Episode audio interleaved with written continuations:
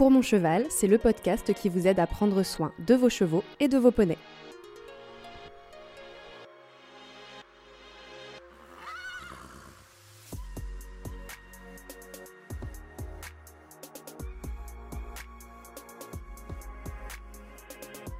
Vous avez des chevaux, ils sont complètement paisibles à la tâche, vous arrivez avec la selle, tout d'un coup la tête se dresse, les yeux deviennent blancs, ça fouaille de la queue, il nous regarde avec un air euh, qu'est-ce que tu vas me faire? Bon là on sait déjà qu'il y a un sujet, on n'a pas encore posé la selle dessus. Combien de fois ai-je connu cette situation quand je montais en club?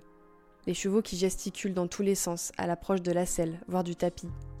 Ceux qui lèvent bien haut la tête au moment de passer le filet ce dont il faut descendre en cours de séance pour remettre le tapis qui a glissé sous la selle.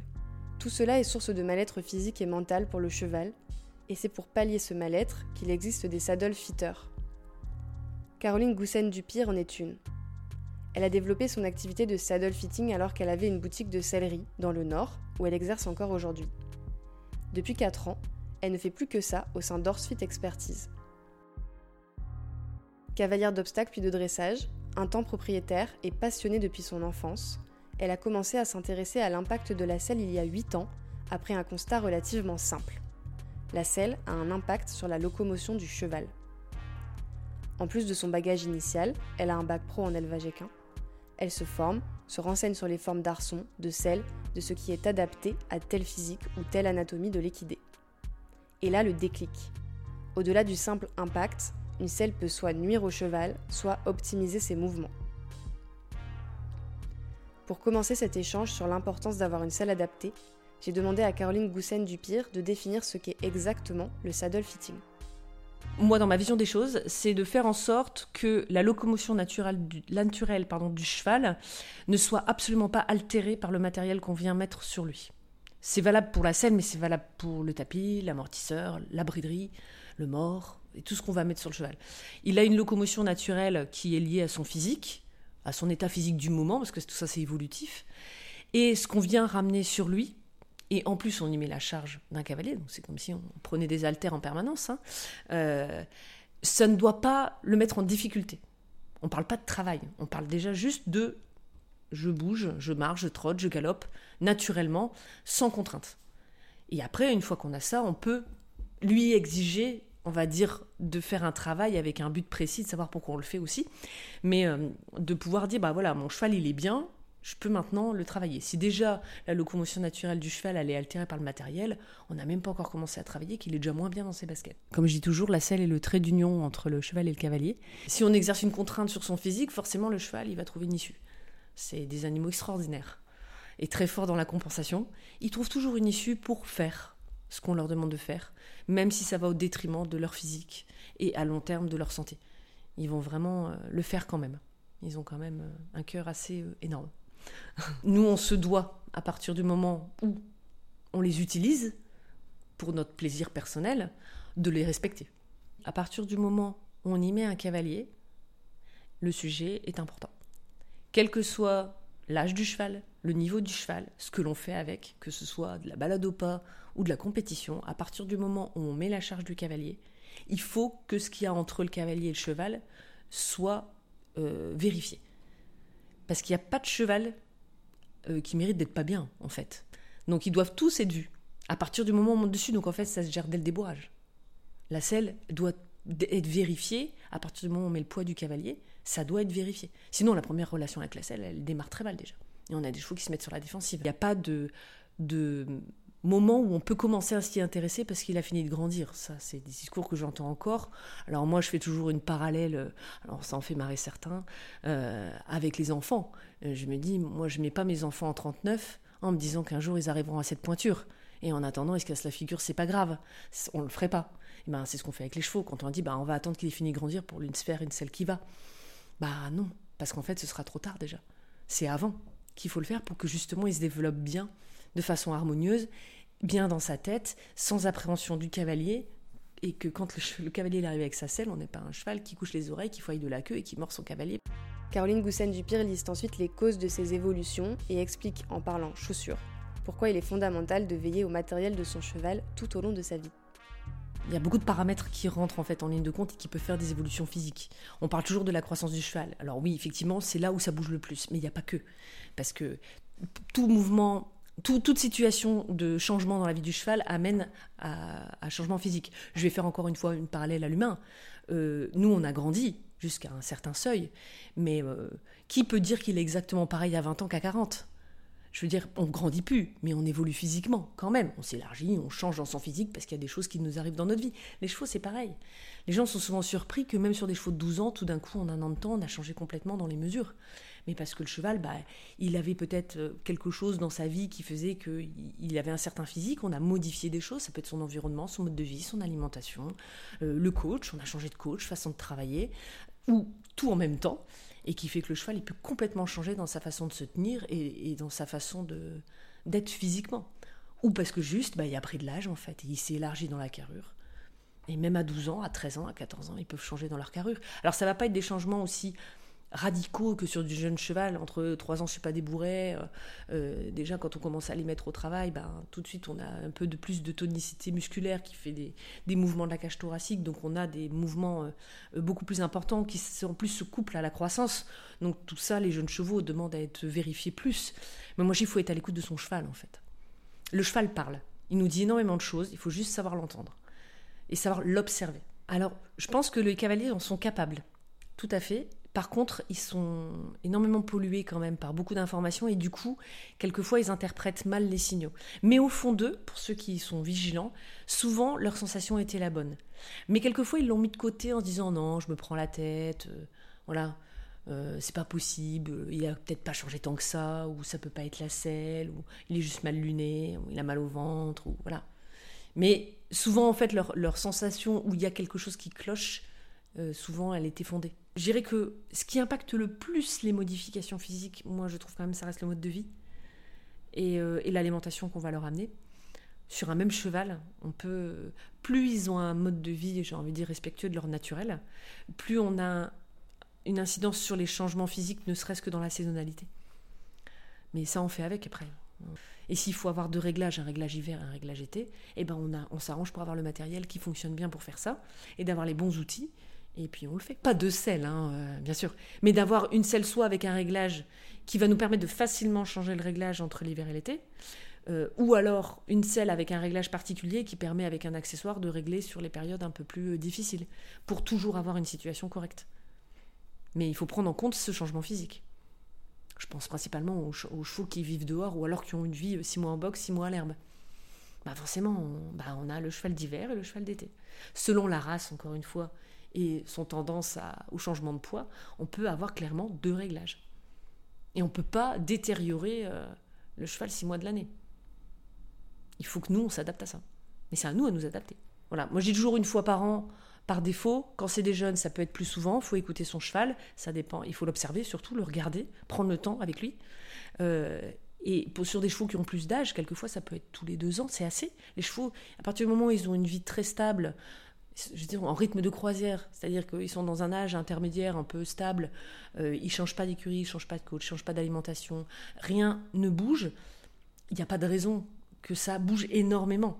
Et après, il y a l'évolution du travail, mais ça reste plus faible. Le choix de la première selle est essentiel pour le cheval, mais aussi pour vos finances. Ce qui est intéressant, c'est euh, de ne pas faire d'achat euh, à l'aveuglette vraiment en se disant euh, il me faut un truc tout de suite, je vais prendre un, voilà, ce qui me plaît dans un catalogue, euh, comme si on achetait un sac à main, voilà. Non. Parce que ça aura une incidence sur le cheval. Donc faut bien choisir au départ. On gagne de l'argent à faire dans le bon sens. Le pire, c'est les gens qui ont acheté 5 selles et qui ont tout revendu parce qu'il n'y a rien qui allait. Ils ont perdu énormément d'argent et puis au final, euh, voilà, c'était peut-être simple, mais il fallait juste s'orienter vers le bon, le bon produit. Donc vraiment, il faut prendre le temps. Pas être trop pressé. Même si on a des selles qui sont réglables, si on part d'une mauvaise forme, bah ça restera bof. Il faut vraiment partir de la base, de la forme de la selle, la forme de l'arçon. Il faut du choix dans les formes qui permettent de pouvoir habiller tout type de chevaux. Parce qu'on a vraiment tout type de chevaux. Il y en a qui ont du garrot, pas de garrot, des garrots longs, euh, des différences de niveau énormes, ou alors des chevaux qui ont des garrots noyés, qui sont ronds, qui sont courts. Et il faut pouvoir partir d'une base correcte pour que le réglage optimise tout ça. Pour moi, le réglage, il optimise la selle bien choisie Si on achète un modèle qui est complètement incompatible avec le cheval, même si c'est réglable, ça a ses limites et clairement on fera un travail moyen. Donc c'est déjà de bien choisir son modèle. Donc il faut avoir quand même un panel assez large de selles pour pouvoir, une fois qu'on a déterminé euh, ce que les gens voulaient faire avec leur selle et leur cheval, s'ils veulent sauter, pas sauter, dresser, aller en extérieur. En extérieur, oui, mais quoi? Est-ce que je sors une heure par semaine ou est-ce que je sors des demi-journées, journée complète, je pars trois jours, je pars une semaine en rando? On n'a pas le même sujet. La contrainte sur le cheval ne va pas être la même. On n'achète pas une selle sur un cheval d'arçon. Ça, on l'a encore un peu trop souvent. Le cheval d'arçon, il a une forme qui n'est pas la forme du dos du cheval.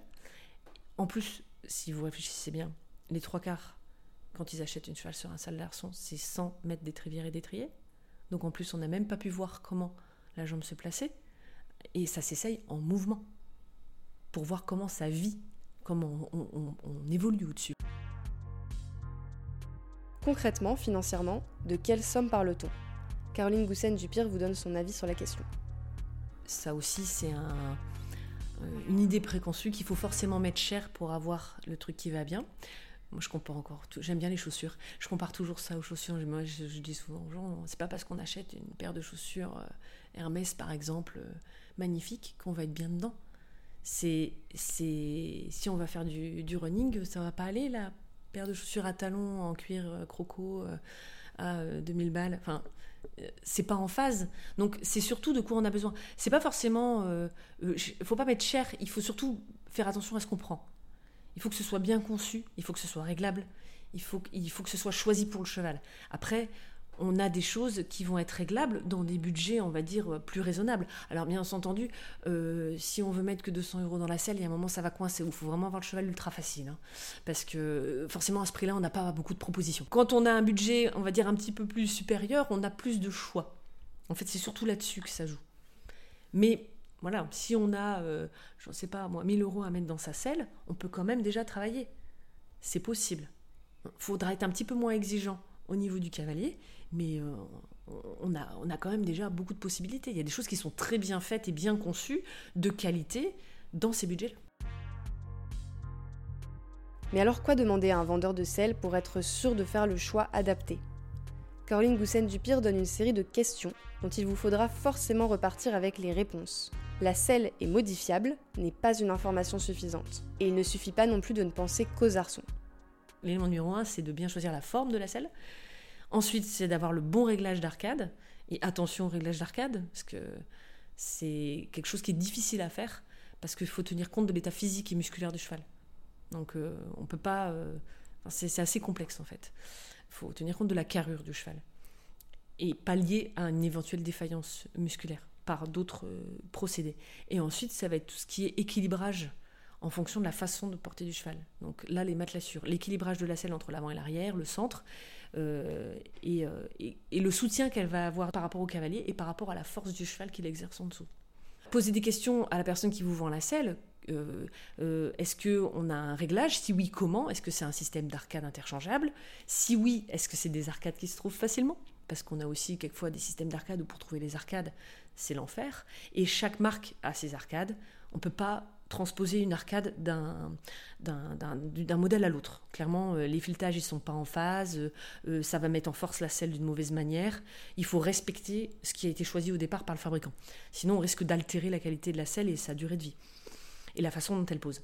J'ai eu des cas vraiment un peu flippants, avec des arcades mises dans des selles qui n'étaient pas adaptées, et clairement, ça pouvait vraiment blesser le cheval de manière importante, voire irrémédiable.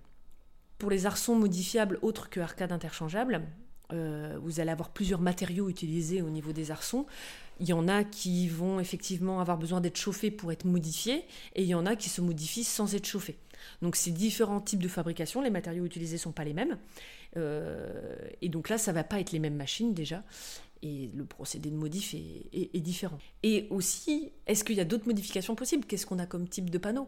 Si on a un panneau mousse, est-ce qu'on peut voilà, euh, intervenir dessus Si oui, par quel procédé Combien ça coûte? Parce qu'on peut vous dire oui, c'est possible. Oui, mais à combien? Parce que si c'est le coût de la selle, clairement, euh, voilà. Donc comment on peut le faire? Est-ce que c'est quelque chose qu'on peut faire plusieurs fois? Est-ce que c'est quelque chose qui va être financièrement accessible pour pouvoir le faire aussi souvent qu'on en a besoin, si on en a, besoin? Ça pour moi c'est un sujet qui est important. Parce que si ça vous coûte le prix de la selle de faire le changement, vous n'allez pas le faire. Et qui est-ce qui va trinquer? C'est le cheval. Donc on peut toujours pallier avec des correcteurs, des cales, des choses comme ça. Mais c'est quand même mieux d'avoir la selle qui va bien. À partir du moment où on met de l'argent dans la selle, euh, il faut quand même que ce soit OK. Donc c'est le produit qui coûte le plus cher du matériel et c'est celui qui a le plus d'impact sur le fonctionnement, la qualité de travail que le cheval va pouvoir fournir, les défenses qu'on va avoir, le plaisir du cavalier à monter son cheval.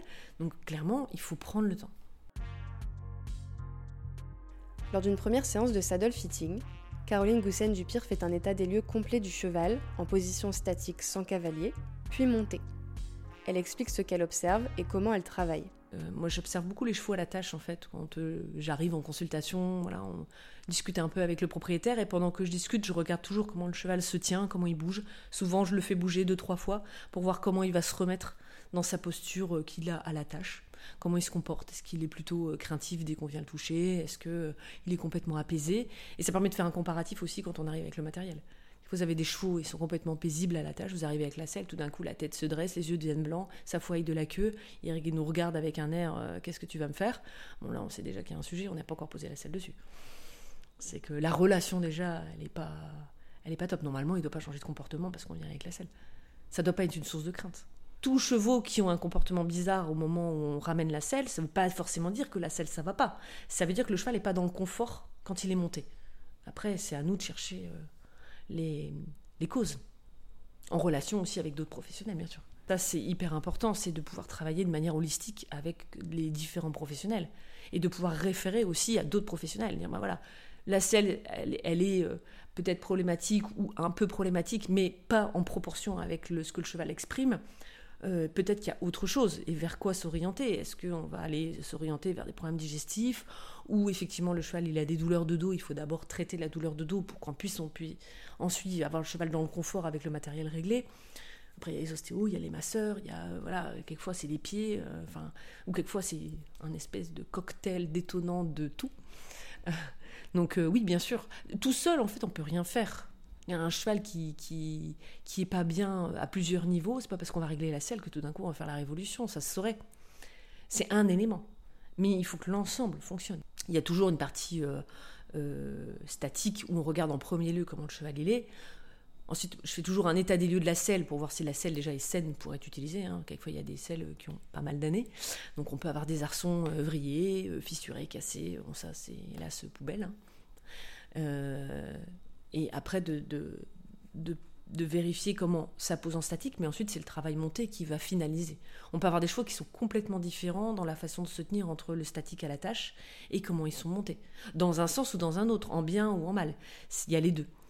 Mais c'est ce qui est monté qui est le plus important. En fait, il y a plusieurs choses. Il y a la façon dont le cheval va porter son cavalier, c'est-à-dire comment il va porter ou supporter en fonction de son état physique.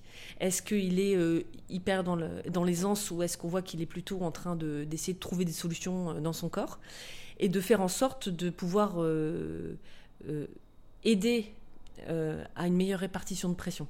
Et tout ça a un impact sur le cavalier. C'est-à-dire que quand vous avez euh, du matériel qui n'est pas forcément bien réglé sur le cheval, euh, ça va avoir un impact sur la façon dont il porte son cavalier, parce que lui, il va avoir une mauvaise répartition de pression. Mais tout ça va impacter la position du cavalier, où lui, il va aussi subir ce déséquilibre. Quand on a une selle qui est complètement sur l'arrière, le cheval il prend tout dans la zone dorso-lombaire, il va creuser le dos. Le cavalier, lui, il a les fesses qui partent derrière, les jambes qui partent en avant, les épaules qui compensent. Et on a des cavaliers qui sont pas au-dessus de leurs pieds et qui, qui fonctionnent pas bien. Et oui, ça a beaucoup d'incidence. Donc la première chose en fait que moi je regarde, ça va être déjà de rééquilibrer tout ça pour que le cheval fonctionne mieux et que naturellement, par le rééquilibrage de la selle, pour une meilleure répartition de pression sur le dos du cheval, ça va impacter la position du cavalier, son placement de bassin, comment sa jambe va se placer, et si effectivement naturellement la selle va reprendre son équilibre qu'elle est censée avoir, et du coup le cavalier retrouve sa place. Et du coup on a un cavalier qui est en ligne, au-dessus de ses pieds, avec un équilibre qui est facile. Après vous avez tout ce qui est... Euh, asymétrie de fonctionnement du cheval ou du cavalier, où là, je vais me placer plutôt derrière pour voir si tout le monde est dans l'axe. Est-ce que la selle reste bien dans l'axe du corps du cheval? Est-ce que le cavalier est bien équilibré dans ses points d'appui droite-gauche? Est-ce qu'il n'est pas tordu? Euh, on a beaucoup de cavaliers tordus quand même, mais on a aussi beaucoup de chevaux asymétrie dans leur fonctionnement. Donc il faut faire en sorte que tout ça euh, fonctionne ensemble. Et de faire prendre conscience aussi aux cavaliers de l'impact qu'ils ont sur leur cheval, en fonction du gabarit qu'ils ont, du cheval qu'ils ont, il y a plein plein de choses qui rentrent en ligne de compte. Et si une fois qu'on a mis tout ça, on a encore un cavalier qui est pas bien parce qu'il a une cambrure au niveau du bassin et que du coup il est complètement coincé dans sa selle et ça vient à l'encontre de son physique, là c'est un problème de modèle et de conception de, siège par rapport à son physique. Et à ce moment-là, là il faut essayer de trouver quelque chose qui l'aide. Il y a des signes que nous, cavalières et cavaliers, pouvons également observer. Ce qui déclenche l'intuition que quelque chose cloche, comme l'expliquait plutôt Caroline Goussen-Dupire ce qu'il ne faut pas ignorer. Ça va commencer par euh, euh, des petites euh, gênes. Donc ça va être une réduction un petit peu de l'amplitude.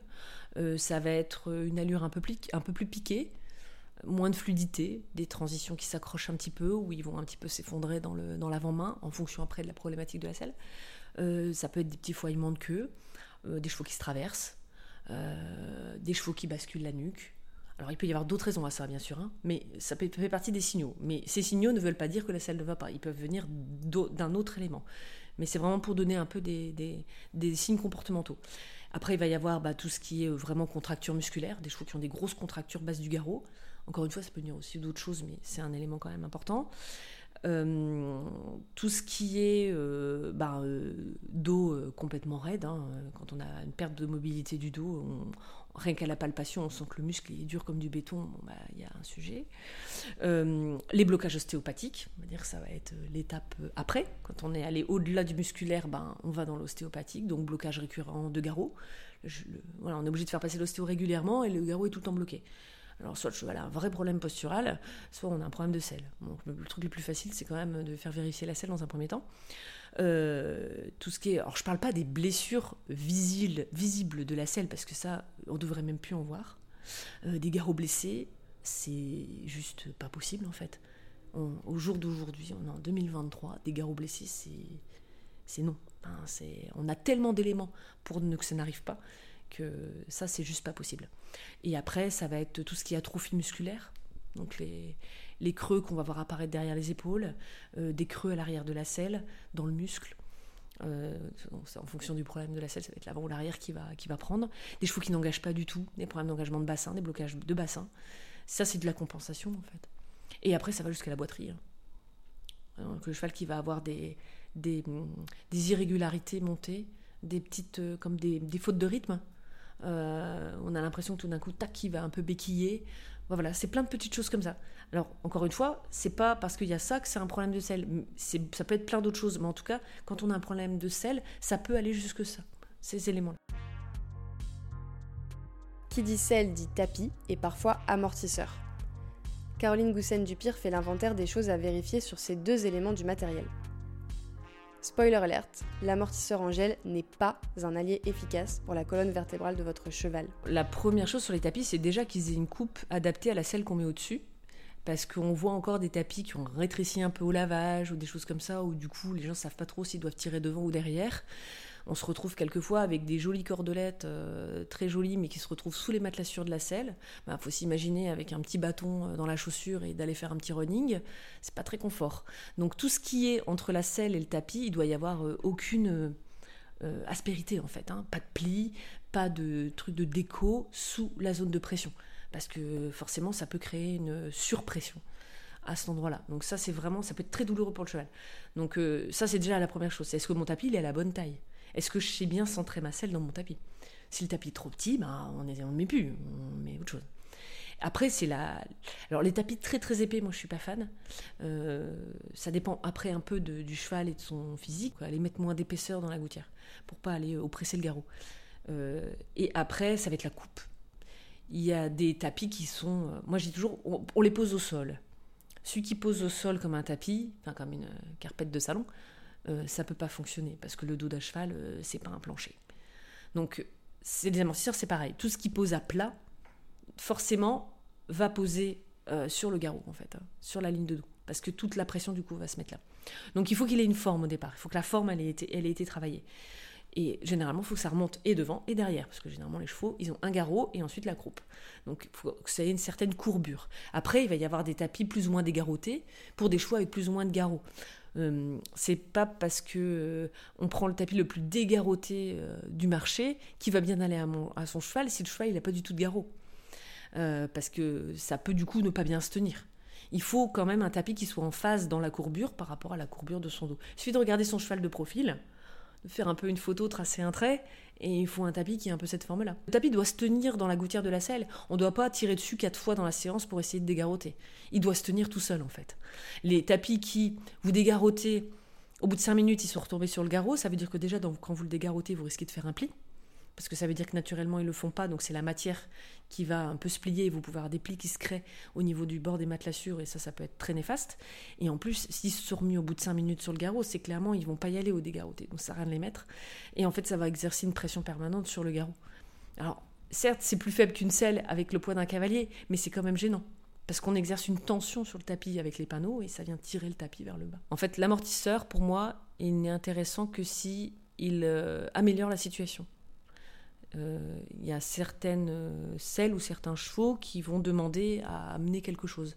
Que ce soit pour un problème de euh, physique du cheval ou un problème d'état de la selle, si on veut vraiment maintenir la selle et qu'on a juste voilà, quelque chose qui est, qui est un peu irrégulier ou qui n'est pas top au niveau de la matelassure et que le cavalier ne peut pas en changer. il faut pouvoir améliorer la situation quand même, même si le cavalier peut pas en changer, il faut respecter ça. On essaie quand même d'améliorer la situation pour le cheval en tout cas, moi, c'est ma façon de faire. Et l'amortisseur, là, il peut avoir un intérêt, mais pas n'importe quoi. Pour moi, déjà, la base, c'est la selle, elle est conçue. ça va paraître basique ce que je veux dire, mais pour moi, c'est vraiment important. La selle, elle est conçue avec des panneaux, une gouttière. Pourquoi? Parce que les panneaux vont poser sur les muscles et la partie gouttière, c'est pour dégager la colonne vertébrale et le garrot. Ça paraît évident quand on le dit. Mais quand vous regardez sur le marché, combien d'amortisseurs présentent la même ergonomie? C'est-à-dire de la matière sur la zone musculaire et un dégagement au niveau de la gouttière. Ben déjà, là-dessus, on a un sujet. Euh, tout ce qui n'est pas dégagé au niveau de la gouttière et du garrot, ben non. Sinon, on va venir remplir la gouttière que l'on a dégagée au niveau de la selle pour que le cheval puisse fonctionner dans sa colonne vertébrale.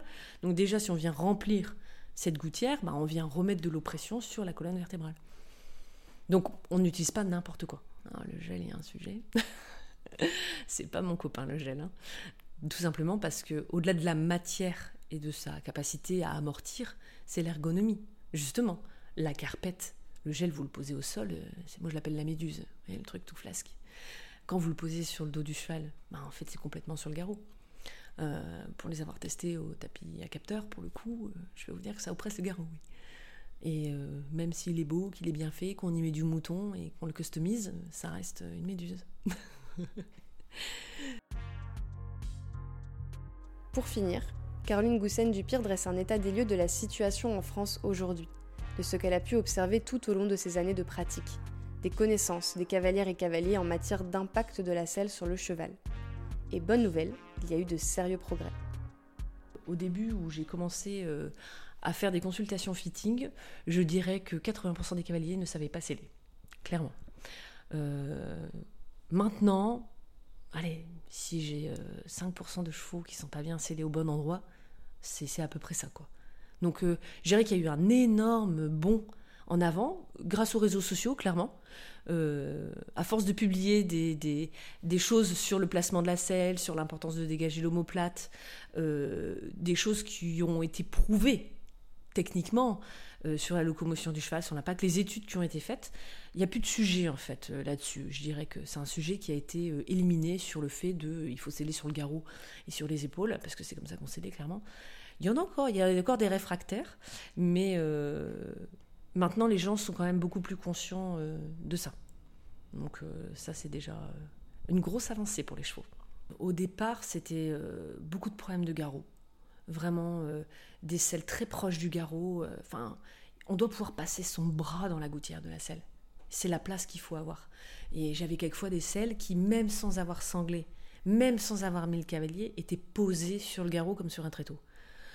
Ça, alors, moi, c'est ce qui me choque le plus parce que, en fait, ça a un impact sur le cheval qui est monumental, même si on n'a pas de sang, parce qu'ils arrivent quelquefois encore à faire en sorte de ne pas blesser. Mais euh, le plus gros truc, c'était ça au tout début que je travaillais. J'ai même vu des chevaux avec des déformations du garrot. C'est-à-dire le, garrot, il s'est modifié dans sa forme au niveau de, vraiment de l'ossature tellement il a été contraint. ça, c'est, on se dit, le cheval, il a quand même pris cher. Après, maintenant, beaucoup moins. Maintenant, ça va plus être des problèmes d'équilibrage, de, de chevaux dans la compensation physique, en fait qui sont dans la compensation. Et je dirais là, ce que je vois le, le plus, c'est pas que je j'en avais pas avant, c'est que je le vois plus maintenant, par rapport à tout ce que je peux voilà, me former, lire. C'est des problèmes posturaux du cheval déjà en statique. C'est-à-dire des chevaux où on voit qu'ils sont dans la compensation physique, même quand on leur demande rien. Et ça, c'est mon futur challenge, mon futur axe de travail. Ce que je retiens de cet épisode, c'est qu'une selle inadaptée peut avoir de grosses conséquences physiques sur le cheval, mais aussi sur son mental. Et ce mal-être détériore la relation humain-cheval. Un cheval est par ailleurs susceptible de changer de carrure tout au long de sa vie, plus ou moins régulièrement, selon son âge et son mode de vie. Chaque changement de carrure nécessite de réadapter la selle. Pour un jeune cheval, faites vérifier le matériel une fois par an. Sur un cheval plus âgé, qui a un mode de vie stable, comptez une vérification tous les deux ans. Entre-temps, soyez attentif aux signaux envoyés par votre cheval. Écoutez-le et écoutez-vous. Si vous prévoyez d'aller acheter une selle, il vous faut préparer une liste de questions sur le modèle, les arçons, les matelassures et la manière dont tous ces éléments sont modifiables et ajustables. Les amortisseurs en gel sont des méduses. Ne vous laissez pas berner par le mouton qui peut y avoir autour. Enfin, nous avons fait d'immenses progrès en la matière, ce qui est, je trouve, plein d'espoir. Pour continuer dans cette voie et nous améliorer sur tous les aspects du bien-être équin, je vous conseille d'aller jeter une oreille aux épisodes précédents. Les invités y expliquent comment apprendre des choses à votre cheval en respectant son consentement. Comment le brosser en évitant qu'il fasse partie des 95% de chevaux montrant des signes de défense au pansage. Ou encore, comment des modes de vie urbains et respectueux du bien-être animal sont possibles grâce aux écuries actives. Si vous avez aimé, vous pouvez mettre 5 étoiles sur votre plateforme d'écoute pour mettre ce podcast dans les oreilles du plus grand nombre. Vous pouvez aussi retrouver Pour mon cheval sur Instagram et Facebook. Je reste à l'écoute de vos besoins. Merci et à bientôt.